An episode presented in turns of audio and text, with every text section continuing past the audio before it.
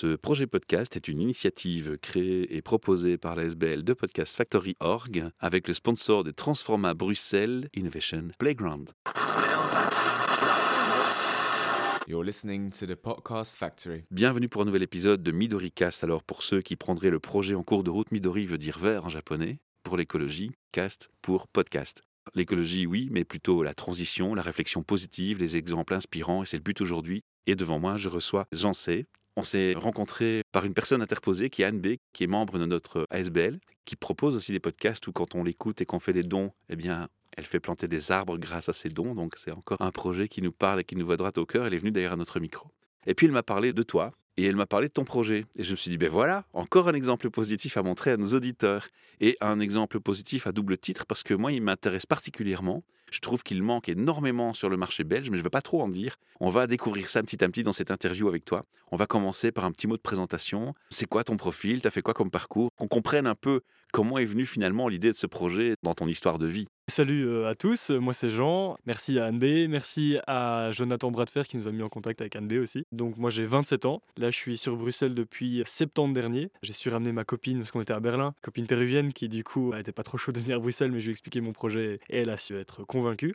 J'ai un profil assez euh, standard entre guillemets au niveau des études. J'ai fait ingénieur de gestion pendant 5 ans, donc 3 ans à Namur puis 2 ans à Louvain-la-Neuve. Et puis j'ai refait un master après en développement durable parce que l'ingénieur de gestion collait pas trop à mes valeurs ou à celles que je voulais mettre dans mon quotidien. J'ai refait deux ans à Berlin en développement durable. Donc, euh, c'était un peu ce que je faisais en ingénieur de gestion, mais avec des valeurs sociales et environnementales appliquées à chacun des thèmes. Donc, c'est vraiment cool. Avec des gens hyper inspirants, genre vraiment une classe de 40 personnes de tout horizon, là où j'ai rencontré ma copine d'ailleurs. Tous avec des profils vachement différents et avec des ambitions, une culture aussi vachement différente. Donc, du coup, ça a permis de, vraiment de m'ouvrir et de comprendre un peu mieux comment le monde fonctionnait, m'ouvrir à d'autres euh, thématiques et problématiques. Tu es sorti du parcours scolaire et studientin depuis quand? Depuis 2020. Et tu as 27 ans. J'ai deux questions par rapport à ton parcours. Tu as déjà travaillé pour des patrons? Mais déjà, j'ai fait des stages. J'avais un premier stage dans une grosse boîte d'import-export de fruits et légumes. Ils m'avaient vendu le truc un peu euh, genre on fait de l'agriculture raisonnable, etc. Bon, c'était vraiment une toute petite partie. Et puis j'ai fait un autre, mais là c'était vraiment un plus en test pendant mon deuxième master. J'écrivais déjà mon mémoire à propos du recyclage dans la mode textile. Mais je me suis dit c'est bien de faire un stage peut-être pour voir un peu l'autre côté. Donc avant d'être indépendant, peut-être voir un peu ce que c'est de travailler vraiment dans une grosse boîte. J'ai fait un stage dans une grosse boîte de consultance. La question qui m'interpelle dans ton parcours, c'est quelle est la prise de conscience? Elle s'est faite comment? C'était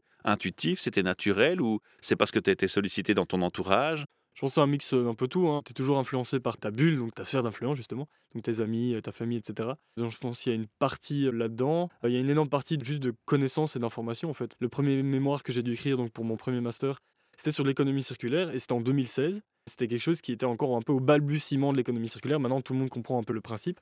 Et en fait, j'avais simplement vu à la télé des mecs qui réutilisent des pains dans les Deleuze, etc., les pains impropres à la consommation, entre guillemets, enfin, ils sont juste euh, durs et, secs, mais bon, on pourrait toujours les manger. Ils les réduisent en espèce de farine et avec, ils refaisaient de la bière. Je trouvais le concept incroyable de réutiliser des déchets pour faire quelque chose qui a de nouveau de la valeur. Alors qu'à la base, le pain, euh, là en question, il est juste mis dans les meilleurs des cas au compost, mais c'est un déchet qui a de la valeur et qui n'est pas utilisé. Quoi. Et je trouvais le principe incroyable. J'ai gratté un peu dans l'économie circulaire, dans les circuits courts. Et c'est là que les prises de conscience et les notions sont venues. C'est ça, c'est vraiment de l'information, de la connaissance, et de se dire, ok, il y a beaucoup de déchets, il y a moyen d'avec les déchets refaire des nouvelles matières premières. Je trouvais ça incroyable. Puis après, tout ça, ça découle à une problématique, problématique des déchets, les productions industrielles, etc. Et puis petit à petit, tu commences à vraiment avoir des savoirs et des connaissances qui viennent de droite à gauche. Mais je peux pas dire qu'il y a vraiment une prise de conscience. À part cet exemple-là, puis un autre exemple, ma marraine m'avait acheté une veste. Elle revenait de vacances, elle avait acheté une veste et c'était la marque Picture. Je sais pas si tu connais. Ils font vraiment du chouette travail. Et l'intérieur de la veste était fait entièrement en polyester recyclé. À l'époque, ça représentait quand même quelque chose d'assez nouveau. C'était incroyable de se dire, waouh, c'est des bouteilles plastiques qui font l'intérieur de la veste. Quoi ça t'a inspiré quelque part déjà quelque chose. Ça. Et après, petit à petit, documentaire, les personnes que tu rencontres, etc. Pourquoi le textile t'a frappé plus qu'autre chose? Ça te semblait être un élément clé ou simplement c'est un intérêt? Tu peux un peu expliquer? L'intérêt, non. Pour les gens qui me connaissent, euh, la mode, c'est vraiment un truc qui m'intéresse, mais absolument pas. Je pense pas avoir fait euh, quoi que ce soit comme effort pour m'habiller un jour dans ma vie. Pour moi, c'était vraiment le fait que c'est une industrie qui concerne tout le monde et qui va continuer à concerner tout le monde parce que bah, tout le monde doit s'habiller, tout le monde va continuer à s'habiller. Je trouvais le challenge vraiment très important. Ayant déjà fait de l'économie circulaire, j'avais commencé à regarder des documentaires aussi qui parlaient de plus en plus de la mode.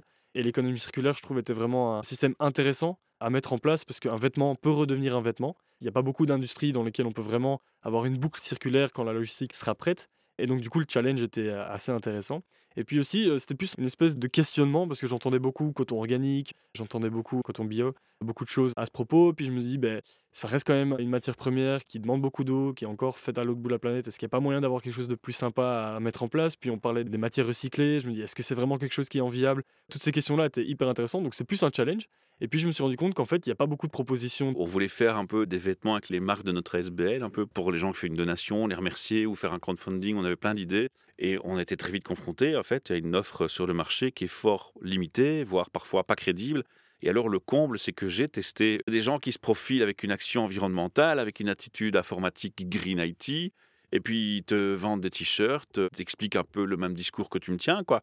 Et puis j'ai acheté les produits, après trois lavages, t'as le truc qui part en cacahuète, et finalement tu te dis, mais ok, ça a été éco-responsable, mais si je dois en acheter 10 au lieu d'un, finalement, et c'est une question que je vais te poser aussi par rapport à tes produits, tu te rends bien compte. Est-ce que parfois, c'est pas un moindre mal? Tu vois, c'est les questions qu'on peut se poser naturellement. hein. La meilleure consommation, déjà, c'est la consommation que tu fais pas. Je le dis à chaque fois, si vous voulez acheter des vêtements, vous devez avoir un besoin derrière. Par exemple, typiquement, moi, j'achète principalement mes vêtements en seconde main. Quand j'ai besoin de vêtements, j'achète en seconde main. Mais je me rends compte aussi qu'il y a un problème avec le seconde main, c'est que tout le monde n'est pas prêt à acheter du seconde main parce que la logistique est compliquée, parce que tu vas dans un magasin, tu sais pas trop ce que tu vas avoir. Pour moi, c'est pas encore très bien organisé. Il y a beaucoup de choses à faire là-dedans. Il y a encore le cliché, ah, ça fait un peu pauvre. Mais ça change. Les gens commencent à porter de plus en plus de seconde main et c'est tant mieux. L'effet vintage. Mais je pense pas que c'est en focalisant uniquement sur seconde main qu'on va pouvoir donner une solution concrète à l'entièreté de la problématique. Je pense que pour moi, il doit y avoir du seconde main, il doit y avoir de la location. Ça, c'est vraiment encore plus compliqué. Et du coup, des vêtements neufs, mais qui sont faits de manière plus éthique, plus responsable, plus locale. On va donner le nom du projet que tu as créé. Lucide.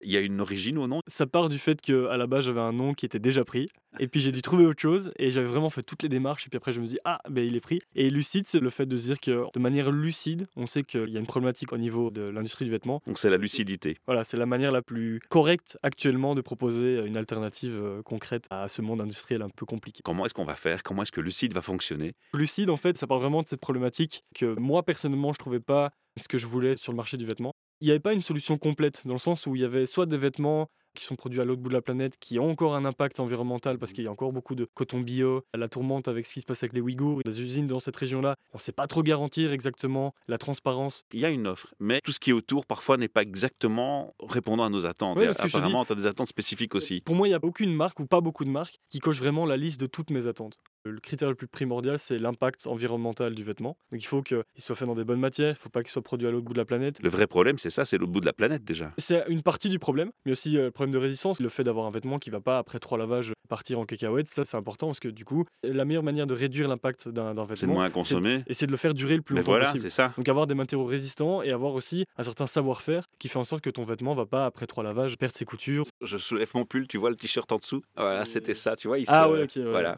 il s'effrite quoi. hein, C'est tout, tout on en parlera après, je la te colle peu ouais, euh, tu le problème, le problème Tu m'expliqueras. Il y a l'impact social. Je trouve ça assez intéressant d'être vecteur de progrès social entre guillemets. Pas des gamins de 12 ans qui travaillent C'est vraiment transparent, savoir avec qui tu travailles et comment tu travailles, et ça avec Lucide on le fait, mais je vais venir après. La localité, donc le fait d'avoir vraiment ta chaîne de valeur qui soit la plus locale possible. Quand tu vois aussi ce qui se passe quand tu as un monde globalisé, dès que tu as un problème dans une région, ça peut impacter ta chaîne de valeur, ce qui fait que du coup tu as un problème de résilience. Trois mots interdits, hein, mais euh, il y a Covid, il y a les Ouïghours et il y a euh, ce qui se passe en Ukraine. Ben voilà, c'est des événements globaux qui vont impacter. euh, Trois grosses claques dans la société qui fait que maintenant on comprend que oui, tout mettre ailleurs de chez nous, c'est peut-être pas la meilleure idée. Exactement, exactement. Donc la résilience, vraiment créer de l'emploi, soutenir l'économie locale. Je me demande si quelqu'un est capable de me répondre à la question suivante. À mon avis, c'est facile, hein, mais je, je lance le petit challenge parce que c'est une prise de conscience aussi. Combien d'entreprises sont locales et belges? Je me pose la question. Et c'est là qu'on en vient du coup.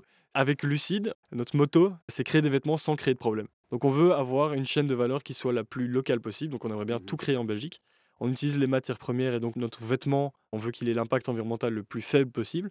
On veut créer du progrès social. On veut être le plus inclusif possible et on veut être très transparent, donc vraiment montrer exactement ce qu'on fait. C'est ce que j'ai beaucoup apprécié sur votre site internet. Tout sur le site, mis, quoi. À la limite, Exactement. euh, on pourrait nous voler notre recette, mais c'est tant mieux parce que du coup, ça va faire en sorte qu'il y a plus de Ah ouais, je propositions euh, intéressantes là-dessus. quoi. dans le concret, comment on travaille, avec qui? Bon, j'ai lu un peu, mais je vais te laisser un peu expliquer à nos auditeurs. Donc, vous avez une société en France. Il y a quand même, ça reste local, hein, relativement. La France, la Belgique, c'est très près l'un de l'autre. hein. Ouais, Il faut relativiser. hein.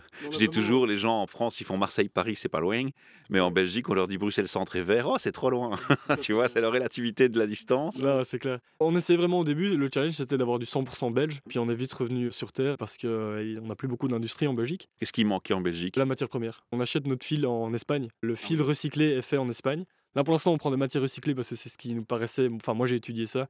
Et au niveau de l'impact, c'était ce qui était le plus réduit et en même temps le plus industriellement parlant prêt. On pourra parler du lin, du chanvre, ça c'est des matières qu'on aimerait bien mettre dans nos prochaines collections. Du chanvre français ou belge, ce serait, super intéressant d'avoir ça. Mais ça, ce sera pour les prochaines collections. Là pour l'instant, le recyclé, c'est vraiment ce qu'il y a de mieux et ce qui est de plus accessible et facile à mettre en place, entre guillemets, quand on démarre aussi petit et qu'on n'a pas encore de pouvoir de vraiment recréer une chaîne de valeur. Donc ce fameux fil en Espagne, c'est du plastique recyclé C'est 45% coton recyclé. Ça, c'est des déchets textiles. Donc quand on coupe un vêtement, le vêtement, il n'est pas carré, il n'est pas rectangulaire. Donc il y a toujours des chutes. Et en fait, notre partenaire espagnol, il va récupérer toutes les chutes des industries, parce que l'Espagne, le Portugal, c'est des grosses industries au niveau du textile. Il va tout récupérer, va tout mettre par couleur, donc trier par couleur et par composition. Donc il va, reprendre que les 100% coton, tout par couleur. Et puis après, il va défibrer, donc vraiment réduire à l'état de fibre. Et puis on n'aura plus que des toutes petites fibres de euh, coton rouge, de euh, coton bleu, coton orange, etc. Et avec ça, il va faire un mix pour arriver à la couleur qu'on aimerait bien avoir au final. Et le problème de cette technique, cette technologie, c'est qu'on va réduire la taille de la fibre, ce qui fait qu'elle est moins résistante. Tu peux pas avoir du 100% coton recyclé actuellement, pas par cette technique-là. Ce qu'il fait, c'est qu'il va devoir le mixer avec une autre matière. Alors ça, il y a deux manières de voir les choses. Soit tu le mixes avec du coton euh, vierge, donc soit du conventionnel, soit du organique, enfin du bio. Et là, on, on, retourne aussi dans des questions environnementales de nouveau. C'est ça, exactement. Donc nous, on s'est dit, on va pas prendre ça, parce que du coup, c'est du coton qui vient encore de, tu sais pas trop où, tu connais pas trop la transparence des raies, etc. Ça consomme beaucoup d'eau, tu connais les problématiques. Donc nous, on s'est dit, on va le mixer avec du polyester recyclé, des bouteilles plastiques, du PET recyclé. Là, ce qui est bien avec ça, c'est que ça amène beaucoup de résistance. Parce que le polyester recyclé est aussi résistant que le polyester de base, vu que c'est simplement le polyester de base qu'on va faire fondre, on va récupérer le polymère et puis on va le retisser pour pouvoir refaire un fil. Donc là, on a un mix de ces deux matières qui est 100% recyclé du coup, et qui nous permet d'avoir beaucoup de résistance. Le seul souci, et c'est là que je vais en venir aussi, et c'est sur notre site web, donc on est très transparent, c'est que ça crée aussi le souci des microplastiques donc ces petites particules de plastique euh, qui se décomposent, qui sortent du fil entre guillemets. Je t'ai avoué aussi que c'était ce qui m'interpellait le plus, hein, parce que tu fais des vêtements pour adultes ou pour enfants aussi? Non, pour adultes. Pour adultes.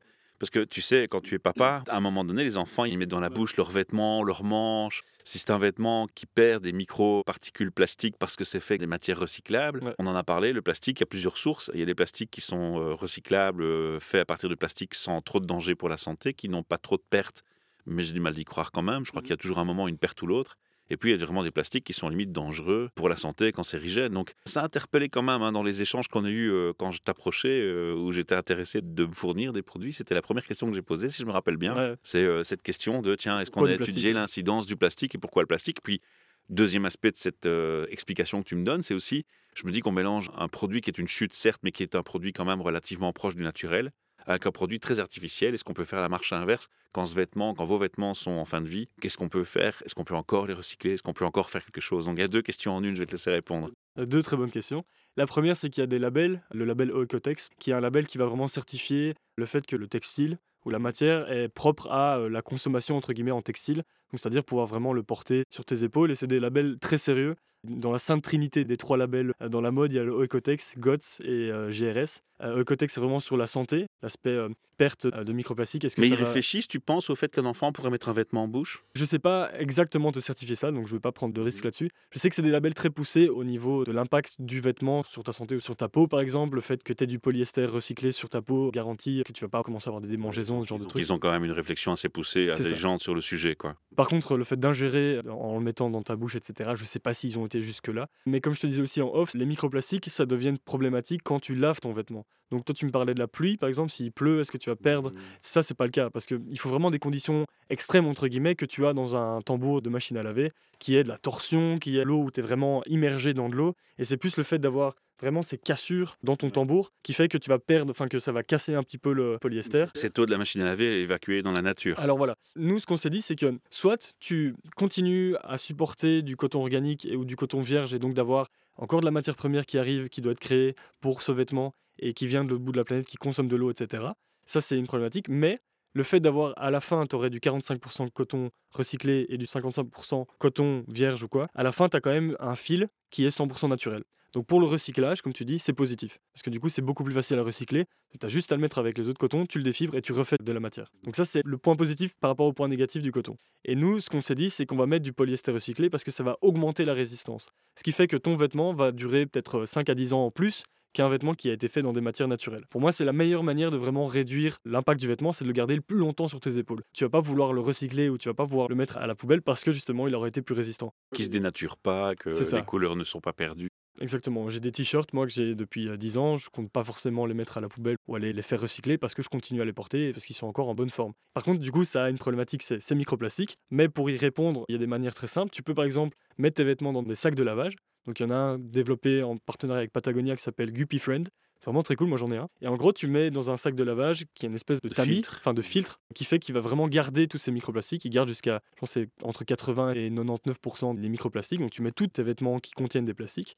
Et à la fin, quand tu as fait 3 ou 4 lavages, tu peux même les récupérer. Ce qui restent tous au même endroit, dans un coin du sac. Et donc tu peux les prendre et aller en disposer en mettant dans la poubelle blanche ou bleue, dépendamment de où tu habites déjà. J'ai joué un peu l'avocat du diable, j'étais un peu provoqué sur les choses qui sont le plus touchy forcément et les choses qui freinent le plus les gens qui font une réflexion un peu plus poussée sur un choix conscient d'achat ou pas. Évidemment, je suis aussi conscient que quand on achète du textile classique dit naturel, avec l'impact écologique que tu as expliqué, il faut pas se leurrer. Souvent, ils sont colorés avec des teintures qui sont, elles, de toute façon catastrophiques au niveau environnemental.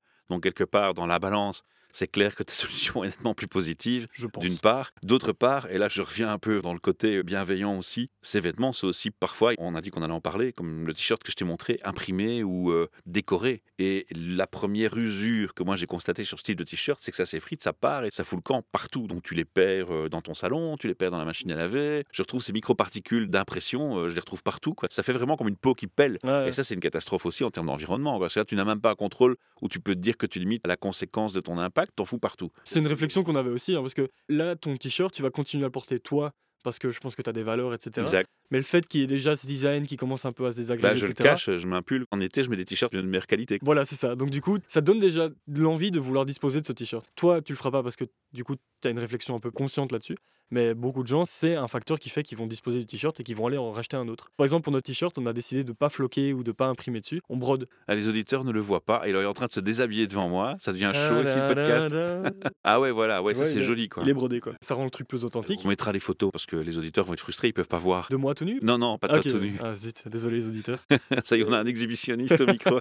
Non, non, plaisanterie à part, je rappelle aux auditeurs, le podcast est accompagné d'une version YouTube et Instagram où il y a des visuels qu'on fait défiler. Dans ces visuels, il y aura le t-shirt et on verra un peu la différence entre ce que tu nous montres, ce produit test et celui-là où il a vraiment été brodé, on le voit ça. clairement. Ouais, là, t'es brodé dedans. C'est brodé à la main, non? Non, c'est le machine. Mais en fait, nous, on veut vraiment relocaliser un maximum les étapes de production. C'est brodé à Namur. Et en gros, là, c'était une réflexion aussi parce qu'on fait de la co-création avec notre communauté. Et donc, j'avais demandé, ça fait déjà quelques mois, au tout début du t-shirt, je demandais, voilà, vous êtes plus sérigraphie. Donc, sérigraphie, c'est un genre d'impression. Vous êtes plus flocage, vous êtes plus euh, broderie. Et les gens étaient d'office plus broderie. Puis, j'expliquais un peu les différents points positifs, les avantages et les inconvénients de chacune des techniques. Et là, le fait que ça va vraiment durer dans le temps et que ça donne un Et tu peux broder n'importe quoi. Je peux te faire broder mon logo avec les couleurs et des dégradés de couleurs? Pour l'instant, non. Mais bon, on est qu'au début de l'aventure Lucie, donc on a plein d'idées. Après l'impact environnemental, du coup, c'est l'impact social. Dans l'environnemental des circuits courts, ça joue aussi parce que tu as les transports, la logistique Moi, je dirais que les deux sont interconnectés. Ouais, hein. d'office. Quand tu dis développement durable, développement durable, c'est pas que de l'environnement, il y a du social aussi. Et de l'économique, du coup, tout est lié. Au niveau du social, en fait, on a, on a décidé de vraiment d'être plus transparent. Et la meilleure manière d'être plus transparent, c'est de vraiment avoir une chaîne de valeur que tu peux rencontrer.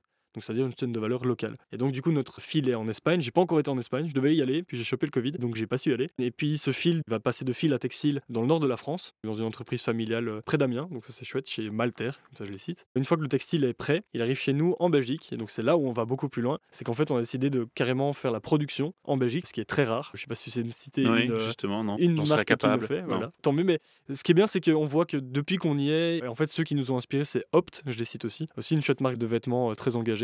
Et ils font ça dans un atelier de travail adapté, donc ils donnent de l'emploi à des personnes fragilisées T'anticipes par une de mes questions encore.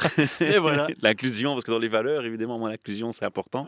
Là, du coup, on est en plein dedans. Ouais. Mais qui donne du travail à des personnes fragilisées par un handicap. Donc, très positif. Et ça, c'est à Philippeville, en Belgique. On soutient l'économie locale, on crée de l'emploi social, on est beaucoup plus résilient, on est beaucoup plus transparent aussi. Ce qui fait que ben, moi, toutes les semaines, je suis à l'atelier. Donc, je peux vraiment rencontrer les personnes avec qui je travaille. Et c'est hyper positif parce que tu sais que tu crées de la valeur pour eux, ils créent de la valeur pour toi, c'est du donnant-donnant. Alors quand tu parlais de qualité justement, le fait de pouvoir chaque semaine faire des nouveaux prototypes, travailler sur la qualité, ce t-shirt-là par exemple, il y a des mois de travail, parce qu'on a vraiment checké, alors est-ce que les coutures tiennent bien ici? Ça c'est un des premiers prototypes, et je l'ai lavé euh, dans des conditions extrêmes, il, a- il est passé à du 60 degrés, tout seul dans le tambour de la machine à lever, bon c'est pas très écologique mais c'était pour le test, donc... euh, Et tu vois qu'il est encore frais, il est encore... euh, Ah ouais, moi je crois qu'il était a- neuf en fait. ah non, non, il n'a pas bougé ni rien. Ça, c'est le genre de démarche qui nous permet de vraiment aller plus loin parce qu'on on sait exactement comment on travaille. Pour que les gens puissent aller voir aussi. On va donner l'adresse de ton site, comme ça on peut aller sur ton site directement après l'écoute et on peut déjà aller voir ce que vous faites et un peu voir toutes les informations qui nous auraient manqué dans cette interview. C'est www.bilucidclothing.be. Donc bilucidclothing.be. On peut pas tout dire, on a dit au micro, donc on va inviter les auditeurs à aller voir parce que vous êtes, comme tu l'as dit, très très transparent et très authentique sur ce que vous faites.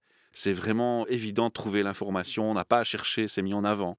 Ça, c'est vraiment ce que j'ai aussi apprécié chez vous. Avant qu'on clôture tout doucement ce podcast, est-ce que tu auras envie encore de mentionner certains points qui te semblent importants sur ton projet d'une part? Et la deuxième question qui va suivre, c'est est-ce que tu as envie de lancer un message aussi aux auditeurs? Les points importants, mais je pense qu'avec l'impact environnemental et social, le fait qu'on produise en Belgique, on a déjà fait un bon tour. Il n'y a rien hors Europe, Il n'y a rien hors Europe. Dans le fil Espagne, puis France, puis euh, Belgique. d'accord. Et au niveau des couleurs, des teintes, il y a un questionnement qui s'est fait? C'est le dernier point peut-être assis par rapport à ça? Mais ce qui est bien du coup, c'est qu'avec le recyclage, Ils arrivent déjà colorés d'Espagne. Non, il n'y a même pas de teinte. On reprend les chutes de textile. Et ces textiles-là, si tu mets différents grades de rouge, par exemple, tu peux obtenir ce type de rouge-là. Tu ne dois pas remettre de la teinture dans ton produit. Ah ouais, Donc techniquement, après, il y a des débats là-dessus. Ça dépend de comment tu analyses ton cycle de vie. Est-ce que tu prends celui-là ou est-ce que tu prends celui du textile précédent aussi Mais techniquement, on n'utilise pas de substances toxiques pour nos vêtements. Donc pas de teinture, pas de pesticides, pas de... waouh Voilà, c'est... Encore plus cool alors. Ah ouais, non. Parce que je savais même pas capter cette partie-là, je ne l'avais pas capté. Ah, c'est si, bien si. qu'on en touche. Mais, mais en gros, quand Un tu... mot Donc moi j'ai fait certaines analyses, il y a des études assez poussées là-dessus, d'ailleurs il faudrait que je les mette sur le site web.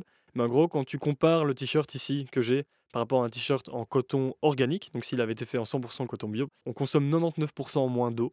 99%. C'est Et c'est du coton bio, hein, c'est même pas du coton conventionnel. Donc imagine par rapport à du coton conventionnel, on est à 100% je pense. On consomme quand même un petit peu d'eau parce que tu dois laver le textile. Voilà, mais c'est On se comprend bien. voilà. Il y a ça. Au niveau du CO2, j'ai plus les chiffres en tête, mais je pense que c'est 48% par rapport du coton bio encore.